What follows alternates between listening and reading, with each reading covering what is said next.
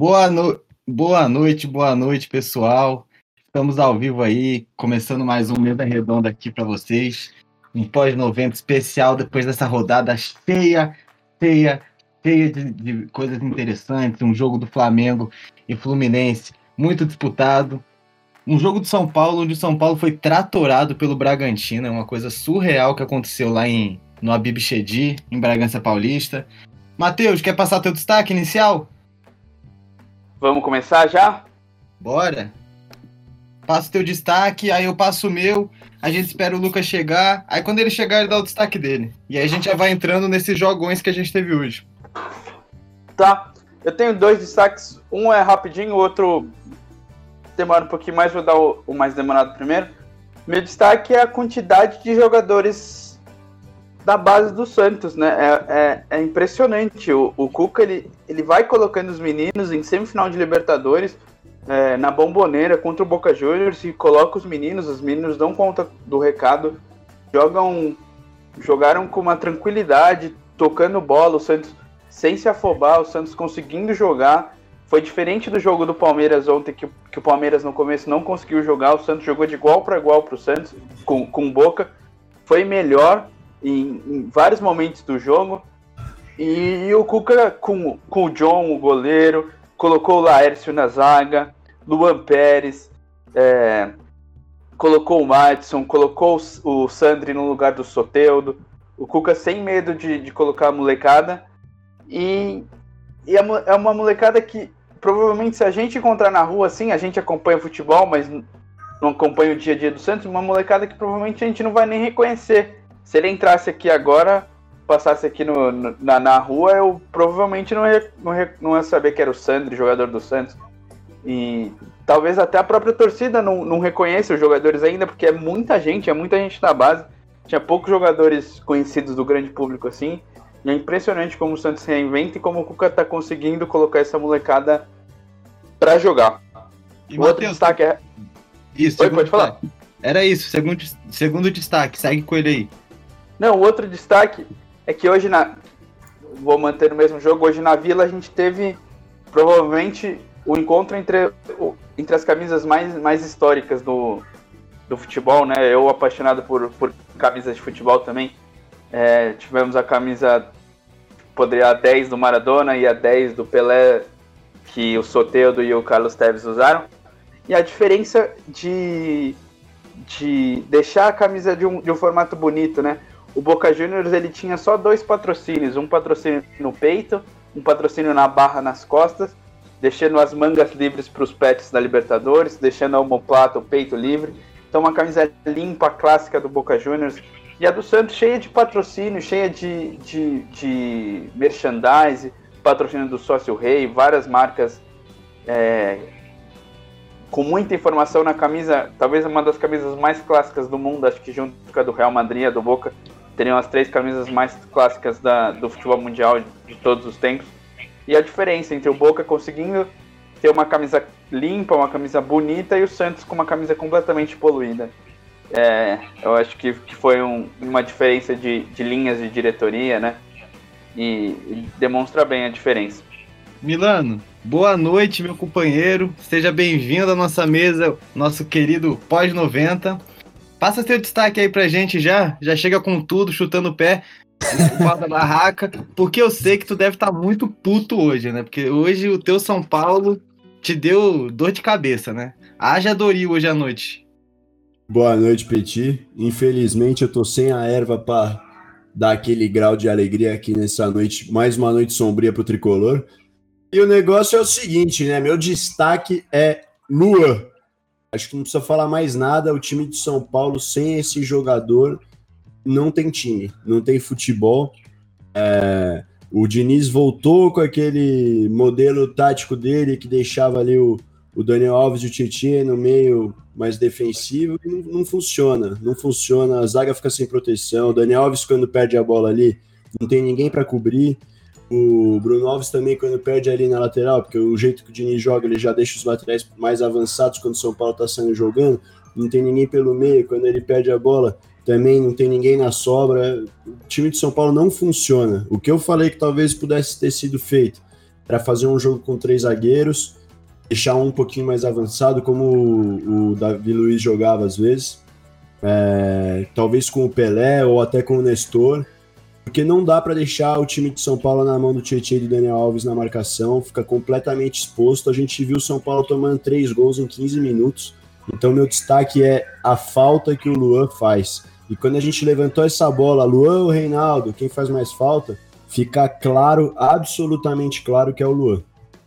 É, o meu destaque é, é um spoiler de mais tarde que a gente vai conversar, é o Goiás. Será que o Goiás vai meter a Fênix e renascer das cinzas? Fica esse spoiler pro final, pro final do programa, quando a gente vai falar um pouco de rebaixamento. Mas agora eu queria falar, meus amigos, vocês perceberam, né? O Breno, o pessoal aqui que, que aparecia para comentar sobre Flamengo, todo mundo sumiu, ninguém quis aparecer hoje. Breno, aquele abraço que você deve estar com dor de cabeça hoje, perder clássico nunca é fácil. Ainda mais nas circunstâncias que foi. Então, pô, Flamengo, sinto muito, o campeonato para mim acabou para vocês aí, vocês não conseguiram passar do Fluminense, que veio jogando, veio, eu vi o jogo, né? Então eu acho que eu vou começar falando do que eu vi no campo, né? Porque, meu Deus do céu, o Flamengo começou muito melhor no primeiro tempo. Por que o que aconteceu no primeiro tempo? O Fluminense, ele entrou com uma proposta totalmente defensiva. Parecia um time do Carilli só que o Carilli mais retranqueiro ainda. Imagina um cara mais retranqueiro que o Carilli. O time tava dentro da área, evitando a todo custo o gol, tomando uma pressão danada do Flamengo, conseguindo espaço em alguns contra-ataques e finalizando muito mal. Ou seja, o Fluminense no primeiro tempo foi praticamente dominado e foi pro intervalo perdendo de 1 a 0, né? Gol da Rascaeta no finalzinho do primeiro tempo, de cabeça, num corte errado da zaga, que estava se saindo muito bem com o Matheus Ferraz ali, estava se saindo muito bem a zaga, Matheus Ferraz e Lucas Claro estavam se dando muito bem. Só que aí o que aconteceu? Veio o intervalo e o Fluminense decidiu que não ia se acomodar com 1 a 0 que era uma coisa que normalmente acontece com os times do Rio contra, quando, quando, enfrentam o Flamengo, né? Quer se contentar com perder apenas de 1 a 0 porque se acomodam na desculpa de que o Flamengo é o maior investimento e que é impossível ganhar do Flamengo. Então eles se acomodam nisso e ficam esperando ali. Deu aquele 1 a 0 ali, eles esperam e tá tudo tranquilo, né? O que acontece depois? O Fluminense não se contentou e voltou para o segundo tempo com muita vontade de jogo, pressionando o Flamengo infinitamente assim mais no campo de, de ataque, né? O Flamengo não conseguia mais sair com a facilidade que saía, não conseguia mais encontrar os espaços, e numa bola parada, numa bobeira absurda da zaga do Flamengo, saiu o primeiro gol de cabeça com o Lucas Claro. E aqui vai meu destaque negativo pro Bandeirinha, que é impressionante como os bandeirinhas estão se acomodando no VAR, né? Esse Bandeirinha marcou um impedimento que é inadmissível ele marcar um impedimento desse. É inadmissível. O cara saiu de trás de todo mundo. Tinha sim um jogador do Fluminense impedido, mas é aquela jogadinha ensaiada de sempre que, pô, todo bandeirinha tem que conhecer. Quer ficar lá um impedido e ele sai e o time entra. E aí você pega a defesa desprevenida e ainda consegue ter um gol. O Flamengo foi pego e o Bandeirinha foi pego. Pra você ver como a jogada foi bem feita pelo time do Fluminense, né? Depois disso, o Fluminense foi crescendo. O Fred fez um bom jogo. Ele começou muito mal no primeiro tempo, até porque a função dele era fechar os espaços, né, ali no ataque, para a bola não tentar impedir que a bola passe, né, da primeira linha do Flamengo. Então, foi um trabalho muito reduzido no primeiro tempo, mas no segundo tempo, quando foi mais exigido, deu bons passes, conseguiu fortalecer bom, muito bem o ataque do Fluminense e, enfim, Acho que foi um bom jogo. E aí no final o Fluminense foi premiado com um gol lá, um gol muito bom para o Fluminense, para o Flamengo péssimo, e eu acho que bota uma pedra em cima do campeonato do Flamengo. Meus amigos flamenguistas que me escutam, o Matheus Moraes, que é o nosso colunista aqui, o Breno, que, que é o nosso comentarista também aqui da rádio, é, devem estar muito tristes hoje, e com razão, porque o jogo do Flamengo foi patético e já se começa a criticar o Rogério Senna, né? Alguns setores da torcida. Então é um, uma coisa que que precisa ficar esperto, né? Matheus e Milano, eu acho que eu falei muito do jogo, mas se vocês quiserem dar um complemento, falar um pouco, fique à vontade. É, Lucas, como você acompanhou mais o, o, jogo no Rio, né? Eu fiquei mais em Bragança, assim como o Lucas, acompanhando mais o jogo do, do São Paulo. Mas o, o, resultado, o resultado é estranho, né? Porque o Flamengo sai na frente, você comentou que o Flamengo tinha o domínio do jogo, o, aí depois do gol o, o Fluminense melhorou um pouquinho. mas era um jogo que acho que, que todo mundo esperava uma vitória até que tranquila do, do Flamengo, né? Oi. Matheus, na verdade, Sim. o Fluminense veio para o segundo tempo muito melhor. E por estar melhor, por mérito, tudo bem, numa bola parada, mas por mérito no jogo, por estar melhor, chegou ao gol. E por estar melhor no jogo, no segundo tempo, conseguiu chegar ao segundo gol também, muito merecido. O que foi uma explosão, porque eu tô aqui em São Paulo, perto do estádio do Morumbi, e os meus vizinhos aqui comemoraram o gol do Fluminense como se fosse do São Paulo, viu? Então, uma noite muito. que era para ser muito triste para os tricolores, mas que acaba passando batido aí. Eu acho que vocês podem falar mais do jogo do São Paulo, que eu acho que vai ser um jogar. Foi um jogaço pro Bragantino e pro tricolor um jogo para esquecer, né? É, é o que eu tava falando. O, era, a gente esperava uma vitória até que tranquila do, do, do Flamengo, porque já vem de um resultado que a torcida não achou interessante, né? Um empate fora de casa com, com o Fortaleza. Vinha de quatro vitórias seguidas, empatou, aí deixou o São Paulo abrir sete pontos e o Flamengo passar a não depender só dele. E o pessoal sabia, né, no, no vestiário, que o São Paulo estava perdendo de 4 a 1 e, não, e de 3 a 1 no caso, né? E não ia recuperar, não ia conseguir nem, nem, empate contra o Bragantino. E me estranha, né, essa apatia tomar virada no segundo tempo, porque era, era o jogo da vida, né? Porque se o, São Paulo, se o Flamengo vence, continua aquele, volta aquele cenário do Flamengo só depender dele para ser campeão. Mantém, mantendo o mesmo número de pontos que o, que o São Paulo, vencendo o Grêmio na, no, na arena do Grêmio. O Grêmio que a gente não sabe como vai estar, tá, se vai ser campeão na Copa do Brasil, se vai ter perdido e vai estar tá brigando por vaga. Se ele der uma encostada agora no, nos vice-colocados, no Atlético Mineiro e no, e no Flamengo, se vai brigar por um título, o Grêmio talvez pode, possa ser um postulante que a gente não acreditava, mas com a vitória de hoje pode entrar nessa briga também. Então a gente não sabe qual vai ser a situação do Grêmio no jogo contra o São Paulo, contra o Flamengo. Mas o Flamengo, sabendo o resultado do São Paulo em Bragança, tinha que ir para cima, tinha que garantir o resultado e não conseguiu nem, nem ser superior e ainda tomou a virada para o rival, que é lá no, no, Rio de Janeiro. A gente imagina que seja todo mundo contra o Flamengo, principalmente nessa, nesse período que o Flamengo se tornou hegemônico no, no campeonato estadual e um dos favoritos sempre aos títulos mais importantes. Então eu acho que o, o, Flamengo deu uma patinada, talvez possa cair um pouquinho na conta do Rogério, mas eu acho, acredito que mais na conta dos jogadores. O time que já mostrou um poder de reação muito grande no, no, no jogo contra o Bahia, hoje mostrou que não estava não tava tão ligado assim e perdeu um jogo decisivo e agora não depende mais dele, né? O São Paulo fazendo a sua parte pode ser campeão mesmo mesmo sem jogar com o Flamengo na última rodada, mesmo sem contar com esse, com esse resultado. Então você acha que o campeonato não acabou pro Flamengo, pro, pro Flamengo né? É, o que mudou foi uma rodada, né? Eu não acreditava que o campeonato tinha acabado na última rodada com, com o empate do, do, do Flamengo com Fortaleza. A diferença é que a gente perdeu uma rodada, mas a diferença continua a mesma. E como tem um jogo a menos o Flamengo e tem confronto direto, eu acho que o campeonato está aberto ainda. E eu queria saber do Milano, né? Agora que o Matheus colocou o, Grêmio do Portaluppi na briga pelo título brasileiro. Como que o Milano ia se sentir perdendo o brasileiro pro Renato Portaluppi? Ia ser um trauma, Milano? Não, é completamente inadmissível perder pro Grêmio, né? Tá tirando, Matheus. é, porque o, o Grêmio ele tá na situação muito parecida com o Flamengo, né? Um jogo a menos, com, com sete pontos, com oito pontos, pode chegar a, a ficar com cinco, né? Não tem o confronto direto mais, mas a diferença entre São Paulo e Flamengo e Grêmio e São Paulo é, é um ponto. Não, realmente ficou bem embolado agora o campeonato. Mas é que o Grêmio tem essa questão da Copa do Brasil, né? O, o Portalupe já mostrou que vai poupar esforços no brasileiro para chegar mais forte na Copa do Brasil, que ele já está na final e vale um belo dinheiro, né? Se não me engano, só a final, que é uns 20 milhões. Então é. acho que. É o que ele faz é. de melhor. Há anos no Grêmio poupando no brasileiro. Eu acho, eu acho impressionante como um técnico consegue ficar tanto tempo fazendo um trabalho poupando no brasileiro. É todo ano ele poupa. Ah, porque é Libertadores. Ah, porque é Copa do Brasil. Ah, porque é Copa em Copa Sul, Minas, qualquer coisa que ele inventa aí, ele vai achar uma desculpa para não para poupar no brasileiro. É, mas eventualmente trazendo títulos, né?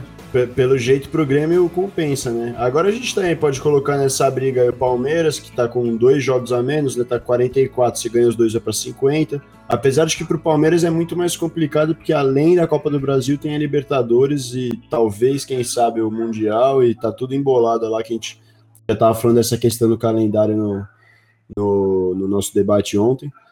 E agora o São Paulo tem que tem que ficar de olho também, porque essa derrota aí vai ser bem desanimadora. O, o Diniz ali com o Tietchan teve um desentendimento que eu espero que só tenha ficado dentro de campo mesmo, porque se for uma coisa que, acabar sendo levada para os próximos jogos, vai acabar contaminando o elenco. E o Tietchan também é um jogador importante para o time. Então, é, realmente a briga tá aí. O Galo também tá aí, né? O Galo ainda não jogou. Essa rodada o Galo não joga, né? não jogou, não sei porquê. Acho que ele já jogou lá atrás. Já jogou lá atrás. Não, é. não jogou ainda. Ah, o Galo ainda joga essa rodada. Tiveram alguns jogos adiados, o, o Palmeiras não joga, né? O Palmeiras jogaria com o Corinthians essa rodada. E provavelmente. Provavelmente é o Santos, né? Provavelmente. É, pode ser. E o São Paulo, o São Paulo deu sorte porque. Deu sorte. Deu mais sorte do que normalmente, porque vai pegar o Santos domingo com o Santos pensando no Boca, né? Com certeza. É, o que seria um jogo bem complicado em condições normais de temperatura e pressão, com o Santos focado 100% na, na semifinal Libertadores, com um jogo, a gente ainda vai falar, mas com um jogo muito aberto pro, pro time da Vila. É, muito provavelmente vai poupar bastante jogadores e o São Paulo possivelmente tem uma, uma, uma vida mais fácil. O que eu queria comentar é que o, o, o que eu já tinha falado, né? se, se, essa, se essa derrota e do jeito que foi, essa goleada para o Bragantino, é, pode ser um reflexo também da eliminação da Copa do Brasil, né? As sequelas que essa eliminação do São Paulo poderia ter no São Paulo. São Paulo é um time que não ganha um título há muito tempo, né? E, e tinha na Copa do Brasil um, um, caminho talvez mais curto, menos jogos, para se dizer, né? E foi eliminado, foi eliminado em casa, num jogo que jogou mal. É, e agora com uma derrota consistente para um time que, que não é postulante ao título, né? Um time que briga na, na, na, parte intermediária da tabela. Um time que o São Paulo, historicamente, tem, tem alguma dificuldade, vem tendo dificuldades, né? É Mas freguês, como... é freguês. Perdeu no Paulistão, perdeu no. empatou no brasileiro, não consegue ganhar, pra mim é freguês, pô. É, a, a, campanha, a campanha do Red Bull Bragantino no, no Paulista foi muito boa.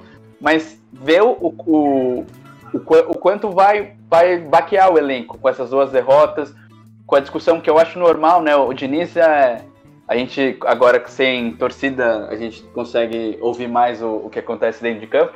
O Diniz é um, é um cara que, que xinga, que, que cobra os jogadores, mas ele, como ex-atleta, acho que ele, ele sabe, ex-atleta e, e, e, formado em psicologia, ele, ele sabe é, falar para os jogadores que uma coisa é, é o que rola dentro dos 90 minutos, outra coisa é, é a conversa no vestiário. Ele parece um cara parceiro, um cara que tem o grupo na mão. E o que acontece lá no campo, muito provavelmente fica no campo. Assim eu, vendo de longe, acho que, que é assim que acontece. eu não sei, eu queria fazer primeiro um comentário aqui, perguntar pro Milan se isso é verdade.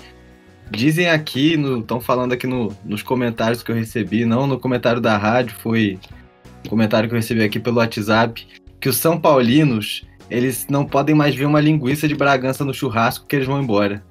Porque ali eles sabem que, que eles vão gerir. Ah, se eu, se eu, eu confesso aí, o caro ouvinte, que fez esse comentário muito oportuno, se eu ver uma linguiça de Bragança no churrasco, eu vou comer, porque o São Paulo tem que começar a gostar da linguiça para não ter medo dela, né? É, exatamente. E outra coisa que o Matheus falou, que não sabe quanto essa briga do Diniz com o Tietchan influenciou, ou pode influenciar, que ele, ele deu um, uma importância menor, né? Como que o Diniz vai conseguir contornar isso e tal. Mas vai ter que contornar bem, porque o Tietchan claramente não ficou feliz com o que ouviu. E ele ficou desestabilizado ali no jogo também, né? Soltou o cotovelo no, no jogador do Bragantino, foi expulso. Ou seja, aquilo abalou com ele. Acho que essa discussão no vestiário vai, vai ser um pouco mais acalorada. espero que, que não seja tão exaltada e que isso não tome um tamanho que não deve tomar, né? Porque foi uma discussão de jogo ali. Tudo bem, o Diniz se impôs de uma maneira muito bruta, mas foi uma discussão de jogo, né? Mas enfim, galera, o que vocês acham aí? O campeonato tá totalmente aberto. Para mim, acho que acabou pro Flamengo. O Flamengo muito desmoralizado depois disso. E o Rogério Ceni vai precisar de muito trabalho para organizar essa defesa do Flamengo, que tá uma bagunça. Tá uma bagunça. O primeiro gol foi, foi uma coisa assim de time de várzea, assim, da de cair em jogadinha ensaiada de juvenil, assim. Infelizmente, o Flamengo o Domi veio aí, na minha opinião, bagunçou totalmente a zaga do Flamengo, uma zaga muito boa, muito sólida que o Jesus montou. E o Rogério Ceni vai ter um trabalhão para reorganizar essa defesa, né? Vamos ver o que ele vai conseguir fazer. Por mim, acabou o campeonato do Flamengo, o Galo ainda pode brigar, talvez o Grêmio correndo por fora. Mas o São Paulo é só, agora ele só depende de não errar, né? E a tabela aí mostra, o São Paulo tem como se concentrar só em uma competição, então acho que tem tudo para dar certo que, que é, vocês acham é, aí? É, Os últimos. Esse, uma briga pelo título. Esse problema mesmo de, de não errar que é a grande questão de São Paulo, né? Sempre que tem uma boa oportunidade, acaba vacilando. E eu tô um pouco com o Matheus na, na eliminação da Copa do Brasil. É, que eu, eu acho que por mais que ficasse em duas competições, o São Paulo estaria jogando melhor hoje se tivesse ganho pela confiança. É uma confiança que não é o jogo que eles têm agora do elenco, mas é uma confiança histórica mesmo. Tem uma pressão, uma cobrança muito grande no time do tamanho do São Paulo de não ganhar título há tanto tempo, né? Então já fica um pouco esse estigma. E é, é simbólico hoje perder para o Bragantino, que como bem falou o Matheus e o, o Petit comentou que o São Paulo vem sendo freguês do, do Bragantino parece que o São Paulo ainda tem uma certa dificuldade de lidar com os traumas dele. E um dos traumas principais é não ganhar título. Ser eliminado da forma que foi para o Grêmio, não conseguindo resultado em casa, perdendo lá fora de casa com um gol achado do Diego Souza, um jogo que o São Paulo estava melhor, criou pelo menos duas chances claríssimas de gol que desperdiçou enquanto o jogo estava 0 a 0 Depois volta no Morumbi, não consegue jogar, o juiz deixa o jogo uma bagunça e aí é eliminado, e aí vem, pega o Bragantino, que é um time de meio de tabela, poderia estar jogando melhor, até o Bragantino apresentou um futebol muito bom hoje, apesar do São Paulo estar muito mal. O Bragantino jogou muito bem, não jogou, acho que não jogou de acordo com a posição que ele está na tabela. Mas aí vem e perde para um time de meio de tabela que não consegue ganhar já já alguns jogos, então é, desestabiliza muito. E ainda teve essa briga do Tietchan e do, do Diniz, que eu gostaria de acreditar que é uma coisa de ficar dentro de campo. Mas aquela cotovelada fora de, de fora de bola do Tietchan, não estava no lance, nada, é, é, é um pouco estranha. É, pode ter sido um desentendimento dele com, com o jogador ali, mas perder a cabeça desse jeito, talvez ele já estivesse completamente desestabilizado, né? E aí, falando do campo bola, é, é muito disso do que eu dei destaque ali no começo, que o São Paulo sem o Luan fica com um sistema defensivo muito exposto, fica com muita dificuldade de sair jogando. O primeiro gol que tomou ali, pegando as palavras do Petit, também foi um, um gol ali de, de várzea, de, de, juvenil. O Daniel Alves perdeu a bola ali num lugar que não dá, não tinha ninguém para cobrir, já, é, já começa o jogo tomando 1 a 0 e, e, complicou muito. Depois teve um outro erro de saída de bola ali, acho que foi o terceiro gol do Bragantino com. Não, não, foi o segundo, né? Foi o... Não, foi, foi o quarto. Ah, foi o quarto, né? Que, que saiu ali com o Bruno. O São Paulo tomou dois gols de erro de saída de bola, um gol de contra-ataque quando tava 2x1 um e, e, foi pro Bafa para empatar. E, e, o terceiro foi, e o terceiro foi o gol de cabeça. Gol de bola parada. Também, também marcação então, pife ali.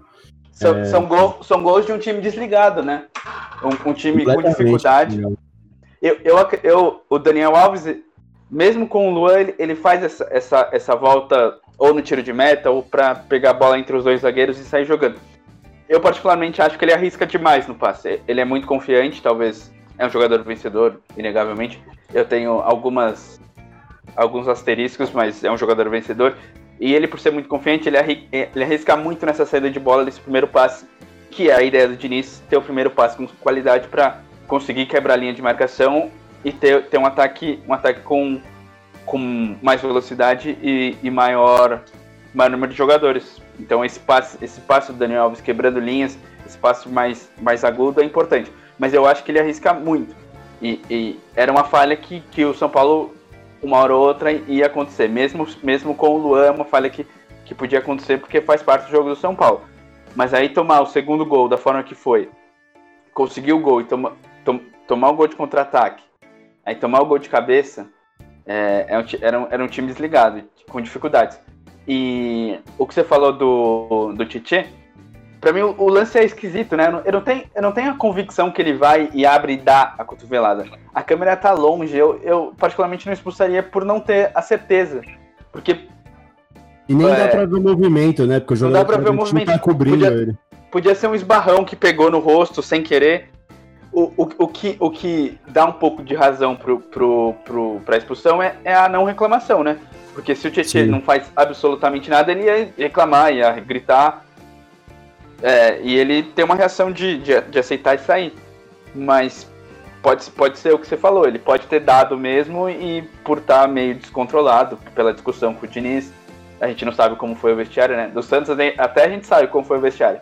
Mas o é. do São Paulo a gente não sabe como foi o vestiário, então pode ser, pode ser um descompasso. Vamos ver como vai, como vai se comportar o time domingo contra o Santos é, reiterando, é um jogo mais tranquilo que poderia ser, mas a molecada da, do Santos é imprevisível, né?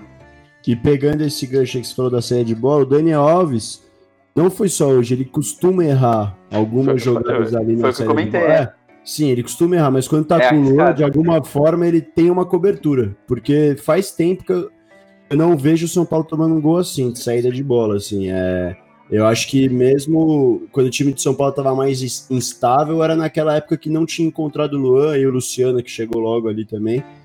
É, mas essa, essa saída de bola para o time de São Paulo, do jeito que o Diniz joga, porque ele já deixa os laterais mais avançados, já para frente da linha do meio muitas vezes, é complicado perder a bola ali. Mas com, o, com, esse, com esse meio mais preenchido ali pelo Luan, que faz muito bem essa função, tem um pouco mais de segurança, que é uma coisa que eu reparei no jogo de hoje era isso, que ficava, parecia que tinha um buraco entre os zagueiros e o, e o meio campo, ficava um meio vazio, era muito fácil do, do Red Bull penetrar.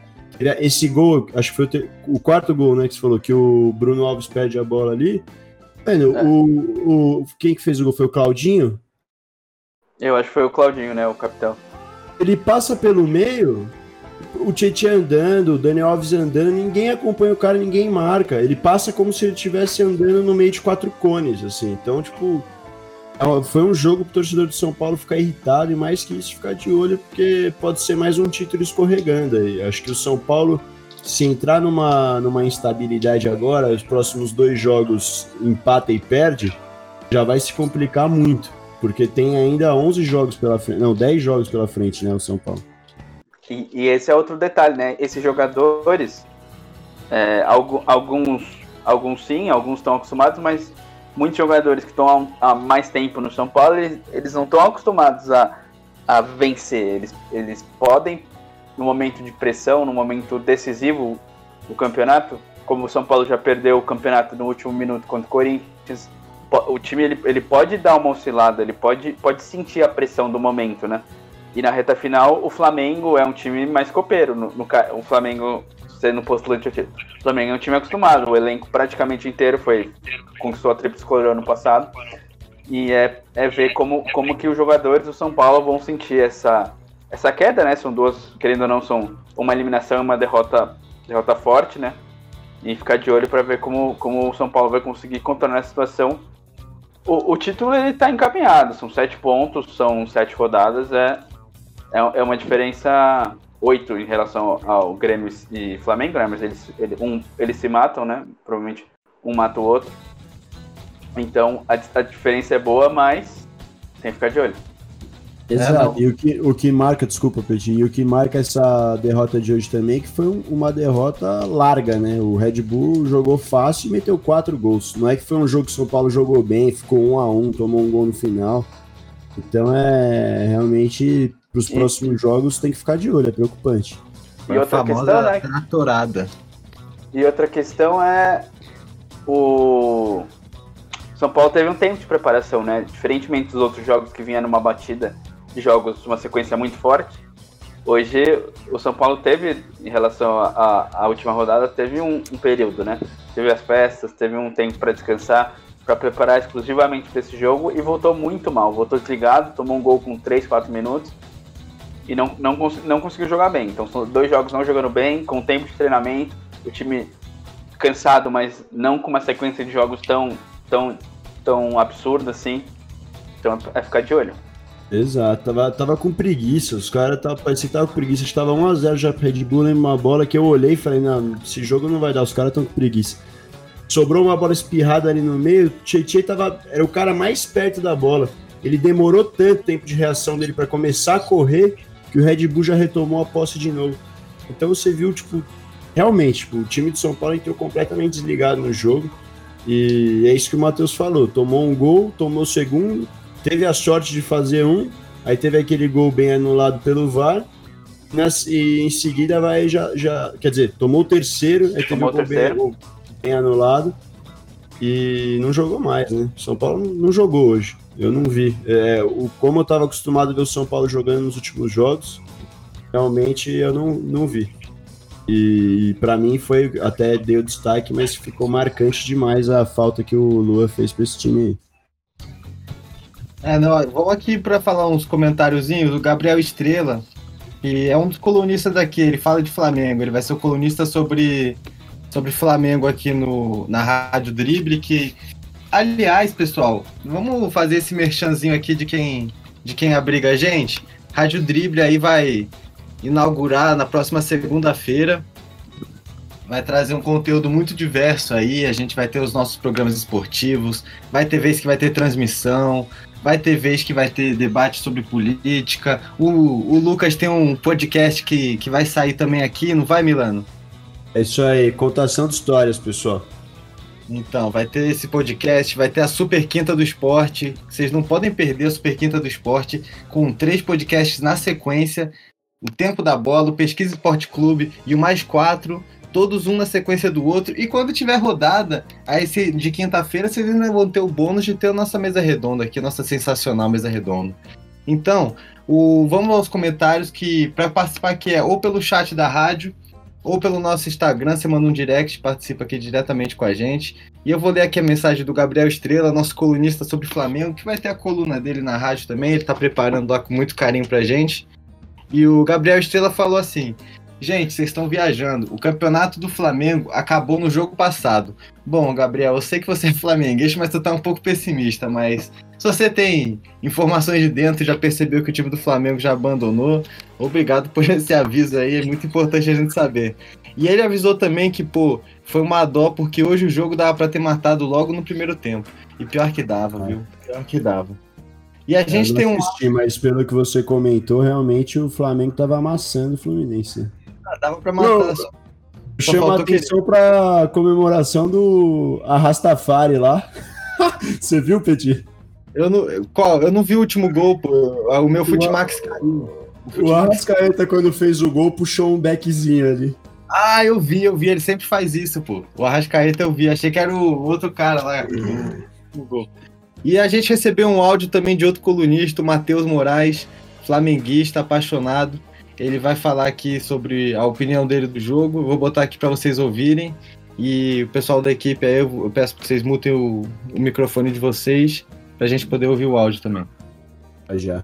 Fala galera da Rádio Drible, sou Matheus e tô aqui para falar da atuação no mínimo vergonhosa do Flamengo, em especial no segundo tempo. Num jogo que os torcedores estavam muito na expectativa de descolar uns pontinhos aí para poder chegar mais perto aí do líder São Paulo, já que logo no início do jogo, lá no jogo em Bragança Paulista, o, o RB já tinha feito 2 a 0 no São Paulo. Então, logo no início do jogo, o torcedor rubro-negro já estava animado para poder é, vencer esse clássico contra o Fluminense e diminuir a diferença do, do, do líder São Paulo, né? E o que a gente viu no primeiro tempo foi um Flamengo que dominou o Fluminense, dominou nas estatísticas, dominou no, dentro de campo e que só conseguiu é, traduzir esse domínio em apenas um gol. É, o Flamengo poderia ter saído com muito mais gols, pro segundo tempo. É, logo no início da partida, o Gabriel, ele, ele numa, numa, bola cruzada na área que o Everton Ribeiro deixa passar, ele chuta para fora e ali já poderia ter sido o primeiro gol do Flamengo.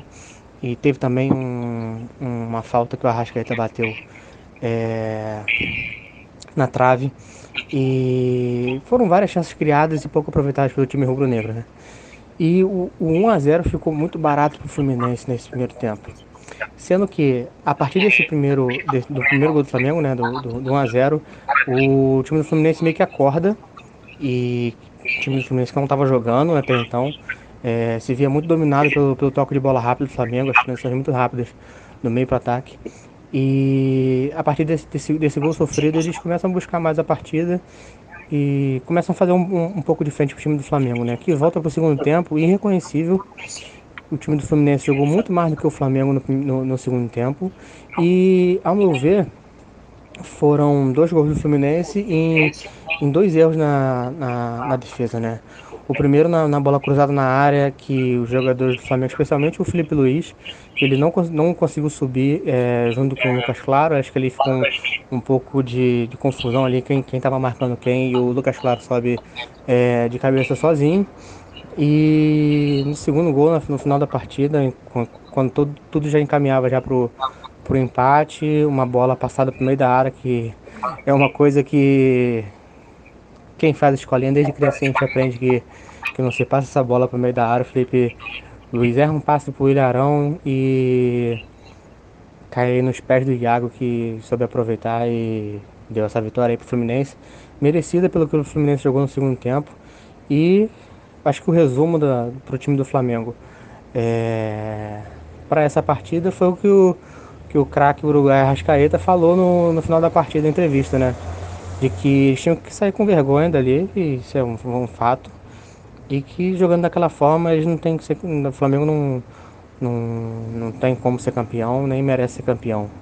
Pelo segundo tempo que o Flamengo fez, né? Então fica aí é, a decepção, porque poderia ser uma partida que o Flamengo menos com o jogo. A, a, é, aliás, de ter um jogo a menos, né? Contra o Grêmio, que vai ser realizado na, nas próximas semanas. É, o Flamengo poderia ter encostado aí no, no, no, no São Paulo e deixou essa, essa oportunidade escapar, já que o São Paulo sofreu uma derrota bem dura pro, pro, pro RB lá em Bragança Paulista. E é isso. O Flamengo deixou escapar uma, uma, uma oportunidade muito boa de, de continuar na briga. E cada jogo a mais é uma rodada a menos, né? É, Flamengo jogando pelo, pelo que está jogando, acho muito difícil chegar aí para poder ser campeão. E a cada rodada que passa aí, mesmo com, com a atuação muito ruim de São Paulo lá no outro jogo, é, tudo encaminha para o time do time de São Paulo ser, ser campeão brasileiro. Valeu, um abraço a todos aí. É, galera, e vocês veem, veem aí, a gente está com muito otimismo em relação ao Flamengo, mais otimismo que os, que os próprios que os próprios flamenguistas, né? Porque nem eles estão com tanta confiança assim, né? É, ele acho que também não viu o jogo de São Paulo, né? Pra estar tá com tanta confiança assim no tricolor. Hoje um amigo meu se diz corintiano, mas eu falo que o coração dele é São Paulino, ele falou: Eu apostei 40 reais no São Paulo, o que, que tá acontecendo? Não, mas eu acho que é difícil sair do São Paulo. Eu, eu tô com essa mesma opinião. Depois de ver o jogo hoje do Flamengo, eu vi de São Paulo, do, do São Paulo de canto do olho, só porque tava uma lavada muito grande. E, Matheus, pô, a gente é corintiano, né? Quando começa a acontecer essas tragédias com nossos rivais, a gente tem que ficar olhando, porque é bom, né? Dá um prazer pra gente. É, é verdade. É. A gente não tá tendo esse ano muitos muitos prazeres, digamos assim, né? É. Então a gente temos, temos dois, dois rivais nas semifinais de Libertadores, um brigando pelo título brasileiro forte e ainda o Palmeiras na, na final da Copa do Brasil, então a gente só tá de no controle remoto e o que nos resta é secar, né? E, e comemorar essas pequenas pequenos passeios dos, dos times rivais tomando, assim. essas, pequenas desgra essas pequenas desgraças, porque nosso ano tá complicado, mas a gente sobrevive. Espera, esperamos que ano que vem a gente possa estar brigando por algum desses, desses torneios aí. É, enfim, aí eu, digo, eu disse isso do. do. Da questão do, do, do otimismo do Flamengo, muito que a gente tá, porque acho que vocês não olharam o jogo do Flamengo também. Cara, foi triste. Foi triste, porque deu vontade, deu, parecia que eles iam ganhar, parecia que eles iam virar o campeonato, mas no final o que aconteceu? Nada, cara. Nada. O time não foi pra frente, o time não fluiu. E aí, meu amigo, não tem o que fazer. O time realmente foi o que a Rascaeta falou no final do, do jogo. Jogando assim, nem merece ganhar. Nem merece ganhar. Mas enfim, galera, a gente já passou 40 minutos falando disso. A gente tem 20 minutos para falar de Santos ainda. Sobre a disputa pela Série B, eu queria falar uma coisa e eu vou dar 30 segundos para vocês falarem de briga por, pelo rebaixamento. O Goiás vai renascer das cinzas e quem acredita no He-Man vai ajudar e o Goiás vai fugir da caverna do dragão e vai se salvar. Escreve o que eu digo. vai cair Vasco e Bahia. Ah, eu já cravei já que os três caíram, Goiás, Curitiba e Botafogo já estão na Série B ano que vem. Eu vou manter com, com a minha cravada aqui. Eu acho que dificilmente o, o Goiás se salva. Você, Mesmo fazendo vamos, uma campanha vamos... heróica, é muito difícil. Vamos ver como vai ser o, a estreia do Lucha amanhã, né, contra o Atlético Goianiense. É que o, uh, os times lá embaixo estão perdendo muito, né? Então, se o Goiás fizer uma sequência de conseguir ganhar uns 3, 4 jogos aí, cumprindo sua tabela, quem sabe ele se salva, porque não tá tão difícil se salvar, porque Bahia, Vasco, é, o próprio o esporte ganhou hoje, né? Mas o Fortaleza também tá tudo estacionado ali, né? Nos 30, 29 pontos. Então, quem sabe, né? Quem sabe. Então é isso, Aí... bora falar pra, bora falar de Libertadores, galera. Matheus, que, que tem... Matheus, abre o caderninho e fale o que, que você achou desse jogo. Santos e Boca Juniors, além das camisas pesadas que envergam varal, o que aconteceu na bomboneira? Fala pra gente.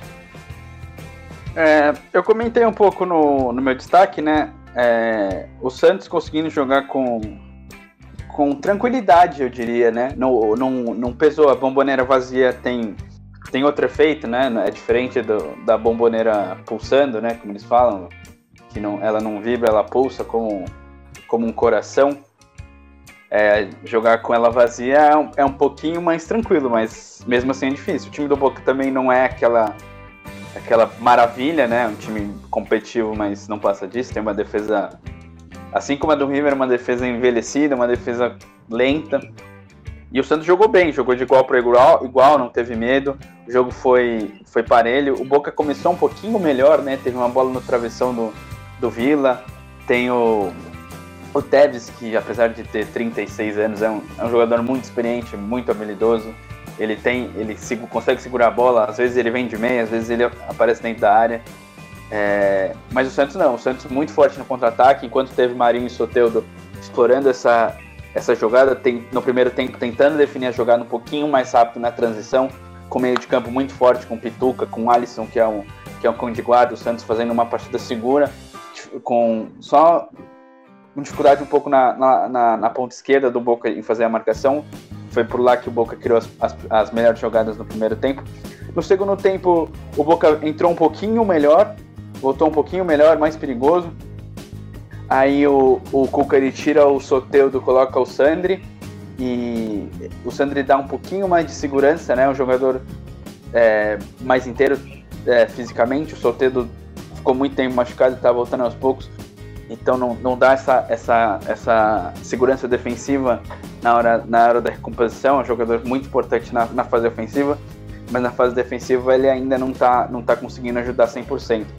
E, e aí o Santos com a substituição equilibra, o, o, o Boca coloca o Ábila, o Ábila perde duas chances, uma ele estava impedido, estou para fora, não ia valer, e perde outra que ele recebe dentro da área do Tevez, uma linda, um lindo passe do, do Carlitos e, e, e chuta para fora, então o Abla, que entrou no segundo tempo, é um jogador que faz muitos gols, mas perde muito go, muitos gols também. E o, o Santos jogou muito bem, o Santos com o Caio Jorge, que não é aquele centroavante fixo, né? Movimentando bem com o Soteudo, com, com, com o Marinho. O Marinho jogando pela esquerda, pela direita, hoje não foi tão bem, não conseguiu criar tanto. O Santos teve dificuldade, mesmo jogando melhor no segundo tempo, não chegou muito no gol do Arias. Mas foi um jogo equilibrado. O resultado é um pouco melhor pro, pro Boca, né? Que não toma gol fora de casa. Na Libertadores tem, tem, tem ainda esse critério. Então, qualquer empate, o Boca não é eliminado, né? O empate em 0x0 a, partida vai para os pênaltis. Qualquer outro empate, o Boca chega à grande final no Maracanã. Mas o Santos jogou bem, o Santos jogou de igual para igual, esperava um pouquinho mais de dificuldade, o Boca um pouquinho mais dominante, mas não, o Santos conseguiu jogar bem. E deixei aberto, né? Deixei aberto, próxima quarta-feira, 7h15 da noite, na dois estádios míticos, né? A Bomboneira e a Vila, abrigando essas duas semifinais e, e esperando o Maracanã, o estádio mais mítico de todos os tempos, esperando os seus integrantes no dia 30 lá. É, tudo prometendo uma grande final de Libertadores no Maracanã. Muito triste não tem a torcida, mas espero que. Imagine um clássico paulista na final da Libertadores, no Rio. Maracanã. No Maracanã. Maracanã. Só pegar um ônibus, dá pra ir de carro, as torcidas organizadas iam fechar o ônibus. Nossa, ia ser uma coisa é linda demais, linda demais, linda demais. Ia ser bonito mesmo. E Milano, quais, for, quais foram suas impressões do jogo, cara? Fala pra é, gente aí. o Matheus já falou um pouco, né? Mas acho que destacar que ele falou que o Boca estava atacando mais pelo lado esquerdo. Justamente acho que o, o lateral do Santos, o Felipe, estava fazendo uma partida um pouco insegura. Acho que foi ali que o Boca conseguiu achar um espaço melhor para conseguir atacar. Destacar o Alisson, que fez uma partida muito segura, marcação muito forte, um jogador muito bom. E o Santos é, é isso, acho que não sentiu o peso. É, tanto que acabou o jogo, se não me engano, com 60% de posse de bola, 63%, alguma coisa assim. E o Marinho, eu não acho que ele não tenha jogado bem, ele estava muito marcado, né? Ele teve uma bola que ele ficou mano a mano com o goleiro, acabou chutando meio fraco. É... Mas acho que ele, ele foi muito marcado. Acho que os times já estão ligados, né? Tipo, com todo esse, esse essa barulheira que o Marinho vem fazendo, que ele é um jogador a ser marcado, né? Como o Rony também já estava sendo comentado que tinha que ficar de olho nele no Palmeiras, que tá fazendo gol, o Marinho. O Rony, do coisa... do Palmeiras. o do Palmeiras. Mas acho ah, que o Santos fez uma. Eu acho que o Santos fez uma partida boa uma pena mesmo esse critério de gol fora, porque complica um pouquinho a vida do Santos caso o Boca ali no contra-ataque, num lance faça o gol. Acho que o Boca vai ter uma proposição de jogo parecida, de tentar pressionar mais no começo, garantir um gol, que já vai complicar bastante a vida do Santos, que aí vai ter que fazer dois. Infelizmente, por causa dessa, dessa regra aí que é bem contestável. Mas jogou bem. É, e e é isso, acho que o Santos fez um, um jogo seguro e não sentiu tanto. Eu, eu, eu falei na, na nossa transmissão passada, os times argentinos, a torcida faz muita falta, porque polêmica, não quero gerar polêmicas, mas os times de ponta do Brasil, se você for analisar o time, é, o elenco no geral, a forma de jogar, eu acho que eles são melhores do que os times de ponta da Argentina. O, o negócio do, da, da, da, gente jogar contra os times argentinos na Libertadores é essa essa garra de Libertadores que os times argentinos têm muito e acabam dificultando o jogo mais pela vontade do que pelo próprio futebol. E aí, nesse aspecto, a torcida ajuda muito, incentiva. Se o Santos começa a crescer, daí na bomboneira pegando fogo, fica mais difícil. Então, é, faz muita falta isso, né? Você vê, o time do Boca não é nada, nada surpreendente, nada demais, assim. É um time fácil de, de se entender e de jogar contra.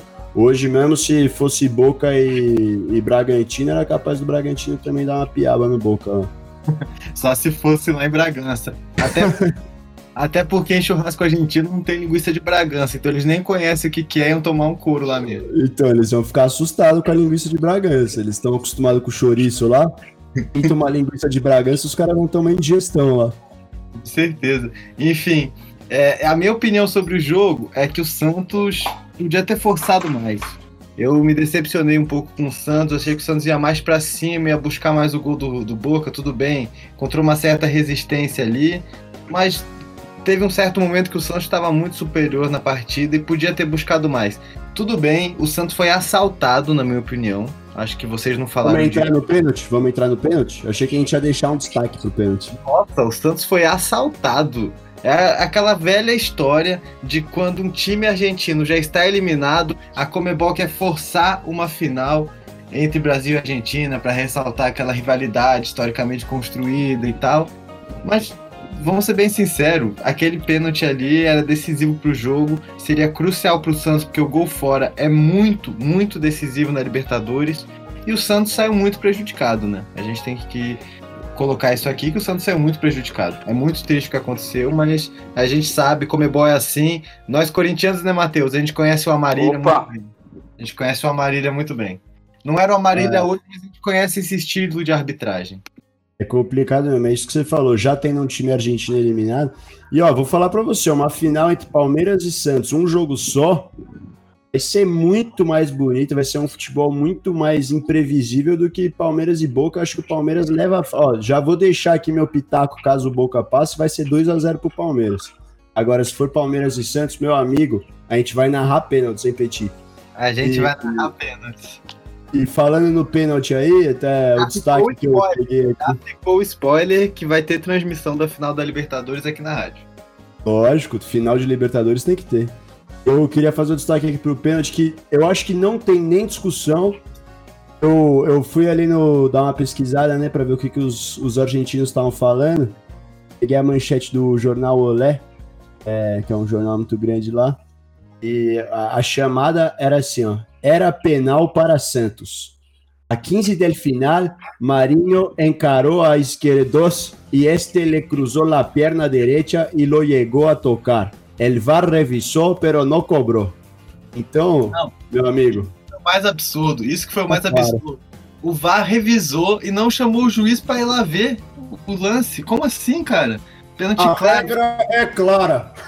Foi pênalti embaixo e foi pênalti em cima. Foi dois pênaltis no mesmo lance. Foi um absurdo que aconteceu. O Santos foi Do, do assaltado. joelho do Marinho, é. Eu Assaltado. até a, a primeira vez que eu vi, eu fiquei com uma leve impressão de que talvez o Marinho já estivesse fazendo um movimento pra cair, mas nada. To- foi tocado no joelho, foi tocado embaixo depois. É, lance Inclusive, não dá pra chegar assim dentro da área é pênalti. inclusive, a gente tem o áudio aqui do, do nosso amigo torcedor, o Gustavo. Vamos colocar aqui pra gente ouvir o áudio do torcedor, porque ele. Acho que é muito importante. A gente trouxe a visão do, do Matheus Moraes aqui. Agora a gente vai trazer a visão do Gustavo, que, que eu acho que isso que é interessante do nosso programa também. Eu já aviso hoje, a gente vai se estender um pouquinho, porque é uma noite especial aí, muitos jogos, muita coisa para se, de, de se falar. Aconteceu muita coisa na rodada, então a gente vai se estender um pouquinho. Então, galera, vou soltar aqui o áudio do Gustavo, tá? E o nosso amigo Gustavo Holtz, que junto com o Nicolas eram os dois únicos santistas da nossa classe de ensino fundamental e sofreram muito. Sofreram muito. Sofreram médio, né? 2002 eles, eles, eles cantaram vitória na gente, né, Matheus? Mas bora lá, deixa eu deixar tudo prontinho aqui pro áudio. Vou soltar aí pro pessoal. Vamos ficar com o áudio do Gustavo aí. Jogou bem e se impôs, né? Meio frustrante não, não ganhar o jogo, porque é difícil, sem final de Libertadores, é, dominar tanto um jogo como acho que o Santos conseguiu dominar. Acho que no segundo tempo é, o Boca igualou bem o jogo, mas mesmo assim o Santos no meio do, no meio do tempo conseguiu mudar a entrada do Sandri. Ainda perdeu alguns gols. O Boca também teve algumas, algumas chances aí nesse finalzinho. Foi legal o jogo, né? Foi um jogo bem jogado, acho que é raro é um jogo assim na América do Sul, pouca falta, um cartão amarelo só. Foi bom, uma pena não conseguir ganhar, né? Mas acho que na Vila é, já vi que o time do Boca não, não é para tudo isso. Acho que dá pro Santos é, ganhar na Vila tranquilamente. É, óbvio, se o Lucas Veríssimo não ficar fora, etc.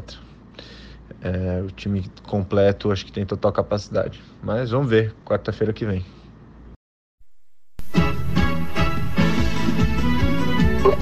E aí, galera? O Boca não é tudo isso, então, que o Gustavo disse. Não é, não é. Falei, os times de ponta brasileiros são bem melhores que os argentinos. Matheus, o Boca não é tudo isso? Você acha que o Santos é mais time? Não. O Santos não é mais time. O Santos, o Santos não é mais time que que poucos. Ele não é mais time que pouquíssimos pouquíssimos outros. O, a diferença é o trabalho do Cuca vem, vem dando resultado e, e os moleques estão jogando, mas a oscilação né, com, com esse elenco do Santos é comum. Não, não, não vem de peito aberto, o time do Boca é muito experiente, ao contrário do time do Santos. O time do Boca é muito experiente. Tem o Tevez, tem o Cardona, tem o Vila, tem o, o Soares, tem o Ábila que pode numa bola, numa bola vadia fazer o gol. É, não, não, não, não vai contando vitória, o time do Boca não é tudo isso, não é. Se você fizer um contra um, talvez não, não, não tenha uma vantagem grande, ou talvez até perca para o Santos. Mas tem, tem que tomar cuidado. É semifinal de Libertadores, é um ex-campeão da competição, é um time que, fe, que fez final dois anos atrás, em 2018, com muitos jogadores que, que ainda estão no elenco, então tem que tomar cuidado. Jogo na Vila, mas jogo, assim como a torcida do, do Boca não fez diferença, a torcida do Santos não vai fazer diferença. Vai ser um estádio vazio. O Boca joga por, por, por. Se o Boca fizer um gol, o Santos tem que fazer dois obrigatoriamente. Então é, é eu espero um jogo complicado. Eu acho que está aberto, não, não acho que, que tenha um favoritismo muito grande. Tirando o fato do, do, do, do Boca não ter tomado gol em casa, que para mim isso é um fator muito importante. Eu até tenho dúvida nesses confrontos com o gol fora, você, se você decidir em casa é, é tão bom, tão melhor assim, porque você é obriga você tem muito, você é obrigado a fazer um jogo muito bom fora de casa no primeiro jogo para conseguir no mínimo um gol, para ter algum, alguma tranquilidade a jogar pelo empate, a, a não ser forçado a fazer um gol. Então o Santos praticamente é forçado a fazer um gol, porque o empate é pênalti e, e qualquer outro tipo de empate o Boca leva. Então é, é um jogo perigoso. É, pensando é. do ponto de vista do regulamento, realmente não, não vale é. muito a pena, mas assim, pensando do ponto de vista, pô, vamos falar de futebol, de, de jogo jogado, de muitos gols, que é o que o torcedor gosta. É o que tem de melhor, porque você obriga o time, o time da casa sempre a ir pra cima. Você, pelo regulamento, é, você empurra os caras a irem mas, pra cima, né? Mas aí o Boca, o Boca no jogo, no primeiro jogo podia especular, né? Porque o, o interessante é o Boca não tomar gol no primeiro jogo, em jogando em casa, entendeu? Exato. E eu acho que até então, a certa... O Boca especula no primeiro jogo e vai com tudo no segundo, é uma possibilidade. Porque mesmo se tomar um gol, se fizer um vale dois, então o empate é do, é do time. Se o, se o time que joga o primeiro em casa não toma gol, ele pode, ele pode ser muito mais ofensivo no segundo jogo, mas no primeiro jogo ele, ele segurou, ele segurou a, o ímpeto, né? Então é, é, é um regulamento confuso, eu acho, que, é... que, não tem tanta vantagem, uma vantagem muito clara para nenhum dos dois lados. É, eu acho que... Independentemente da melhor campanha. E sem torcida ainda equaliza mais a situação. É, eu acho que o Boca fez essa opção mesmo, porque tentou atacar mais no primeiro tempo, quando o Santos equilibrou o jogo e começou a jogar melhor o time do Boca ficou mais focado em se defender do que em atacar, né? Então, é, também teve essa opção pelo regulamento ali, porque realmente não tomar gol no primeiro jogo em casa é uma vantagem muito grande. É, eu acho que o Santos é favorito é, jogo na Vila, mas tudo pode mudar nos 10 primeiros minutos. Se o Boca vai com tudo para cima, faz um gol, aí acabou pro Santos, né? o Matheus falou do elenco do Boca, mas, meu amigo, o Santos tem Pará, brother. Tem Pará. Tem Pará. Tem criança Pará. Tem Di Marinho. O Pará é bicampeão da Libertadores, gente. Exatamente. Esperi, porra. Galera, vamos encerrar por hoje então e partir pros palpites? Vamos pros Bora. palpites. Só queria fazer um comentário aqui, eu não sei aqui o nosso dia de política, mas é, socialmente consciente aí do momento que a gente está vivendo no Brasil, não só pelo corona, mas pelo nosso governo. A gente vê hoje o que aconteceu ali no, no Capitólio, nos Estados Unidos. É triste não ter torcida na final do Maracanã, é triste. Mas o que a gente vem vivendo ao redor do futebol é muito mais. Então, é. para mim, acaba sendo de menos não ter torcida. Já tá tendo futebol, que talvez é questionável de se ter agora, mas enfim. É, todos nós amamos futebol, não vou reclamar, mas o fato da torcida é completamente compreensível, né? Apesar de que essa é uma festa bonita, né? É, não, concordo totalmente com as suas palavras, Milano. Inclusive, é, torcemos por dias melhores, né? Torcemos pela vacina e pela cura e pelas seringas, né? Por favor, compre seringa, nosso governo. E Enfim, pela terra redonda. Tirem o Bolsonaro do poder. Enfim, isso aí é um problema pro, pro Davi Botinelli, nosso cara do Política do Povo e do Papo de Boteco. pegar isso tudo, resolver e traduzir na linguagem mais, mais simples e mais direta possível. Mas galera, a gente vai falar de futebol ainda e amanhã continua essa rodada do Campeonato Brasileiro. Então, como é de praxe, a gente sempre encerra o nosso programa com aqueles palpitinhos básicos, né? Milano, hoje eu vou te dar as honras de começar, porque ontem você ficou muito chateado que o Matheus começou. Então, Milano começa, depois é o Matheus e eu encerro hoje. Tá bom, não fiquei chateado não. Ceará e Inter em Fortaleza. Eu vou pôr um a um. Um a um, nossa, que conservador. Matheus, o que, que você acha aí que o Gordiola vai fazer? Ixi, complicado, hein? O Ceará vem, vem numa melhora. Eu acredito que É de um 0 a um. 0 1 a 1, Ah, 1 a 1 é bom, 1 a 1 é um bom, bom palpite, mas eu não vou fazer igual, né? Vamos de 0 a 0. Pode fazer, se for do seu coração, não tem problema. E eu ainda fui criticado, hein? O Petit me criticou. Falou, nossa, conservador. São dois conservadores. Eu vou de 2 a 1 pro Ceará de virada. Eu É, quero né? acertar algum palpite, né? Porque essa rodada foi uma tristeza, não acertei nenhum, pô. Não, ninguém acertou nenhum, né? A gente, eu, eu, eu acertei que o Bragantino ia ganhar. Eu acertei que o Bragantino ia ganhar.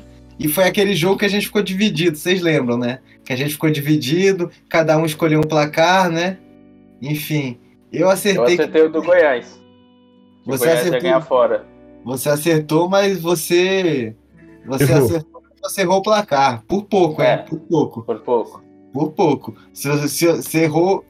Eu falei pra você que o Curitiba podia aprontar um pouquinho. Eu ainda botei o golzinho do Curitiba lá, mas eu errei. O Milano acreditou na, na vitória do Goiás, acertou só a diferença. Mas essa rodada ninguém cravou, então, infelizmente, não deu pra ninguém. A gente quem achou que o Bahia ia ganhar do Grêmio, Milano, boa sorte, meu amigo. Eu errei. Foi 2x1 Bahia e Grêmio, né? 2 a 1. 2x1 pro Grêmio. É, eu achei que não ia fazer gol, eu achei que o Bahia não ia fazer gol. O Atlético Paranaense passou o carro no Botafogo. É, eu diria? falei 1x0 só, né, pro Atlético. Eu fui o único que dei volta no Atlético aqui também, né? Foi. Você é o único que tem coragem de acreditar no time do Petralha, mas tudo bem.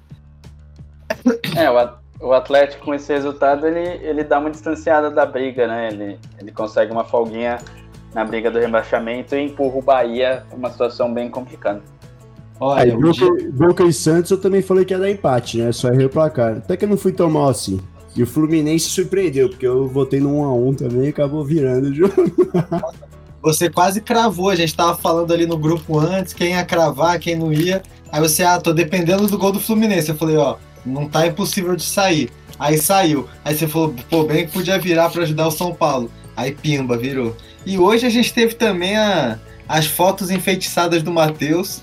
A cada postagem da foto no grupo sai um gol do Bragantino. Ou seja, Não, Se eu você- tava, eu tava adiantado, tava adiantado. Ah, Matheus, Matheus. O, e o, tanto que o, o Fluminense fez o gol no finalzinho, né, nos acréscimos. Tanto que no nosso story ali, o, a chamadinha pro programa de hoje tava no empate ainda. Falei empate Fluminense-Flamengo. Acabou virando e. Foi bom, foi bom virar. Errei o placar, mas pra, pro São Paulo valeu a pena. Então, bora, gente. Vamos ver se a gente tem mais sorte nesses palpites. Eu vou calcular mais. E queria deixar um adendo aqui. O dia que eu votar, que o meu palpite for pela vitória do Atlético Paranaense, vocês me bloqueiem aqui, assumam o programa e encerrem sem mim, porque eu definitivamente estou maluco. Eu odeio o Atlético. Enfim, Tem Lucha amanhã, né? Amanhã tem Lucha, pô. Estreia do Lucha lá em Goiás contra o Atlético Goianiense, Vasco e Atlético Goianiense. Vai lá, Milano, abre essa rodinha aí, a, a, a segunda e última roda, porque só tem dois jogos amanhã. Agora eu vou deixar de ser conservador, Petit, já que eu fui criticado aqui. E vou no. Vou confiar no Pô Fechou. Cheto tava aqui tomando uma cachaçinha comigo ontem, selecionada. É eu mesmo que faço na minha casa, lá na minha igreja. Então amanhã vai ser 3x1 pro Vasco. Cheto, vamos dar confiança aí para os Cruz Maltinos. É, pra desgraça do Chico, meio campo do Atlético Goianiense. Matheus, vai acreditar no Lucha, vai acreditar no empate, Vasco se recupera. O Lucha vai, vai brigar pelo salário dele até o fim do ano, até o fim do brasileiro. Não, eu não acredito nessas coisas de. de técnico bombeiro, acho que o resultado é muito mais casual do que ter alguma efetividade. Eu acho que o Vasco empata.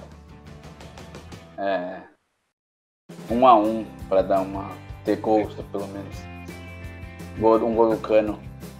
Eu acho que o Vasco leva 1 a 0 também. Eu vou na vitória, mas na vitória conservadora, porque o Luxemburgo ele nunca foi de goleadas, né?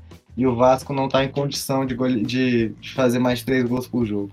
Mas enfim, galera, é, daqui a pouquinho, né, segunda-feira, vai ter a estreia, super estreia da Rádio Drible.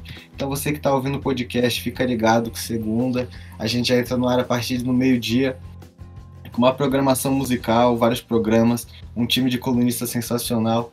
Então fiquem ligados aí, vai ter o programa de contos do Milano. A gente está preparando mais umas surpresas aí, né, Matheus, para os nossos ouvintes aí ao longo da programação. Então muita coisa boa vai acontecer. Então vocês só Opa, fiquem ligados aí nesse surpresas são essas que eu não estou sabendo também. Ah, isso a gente conversa depois que a gente sair do ar que eu soltar a vinheta. tá certo, manter na, na caixinha de surpresas. Então é isso, pessoal. Aquele abração. Já chegamos a nossa uma hora e seis de programa. Só acho que a gente ainda não tem que entregar para ninguém. Mas a partir de semana que vem a gente vai ter que se policiar mais. Então é isso, galera. Abraço. Sobe a vinheta. Falou, abraço. Abraço, até, até aí, próximo dia.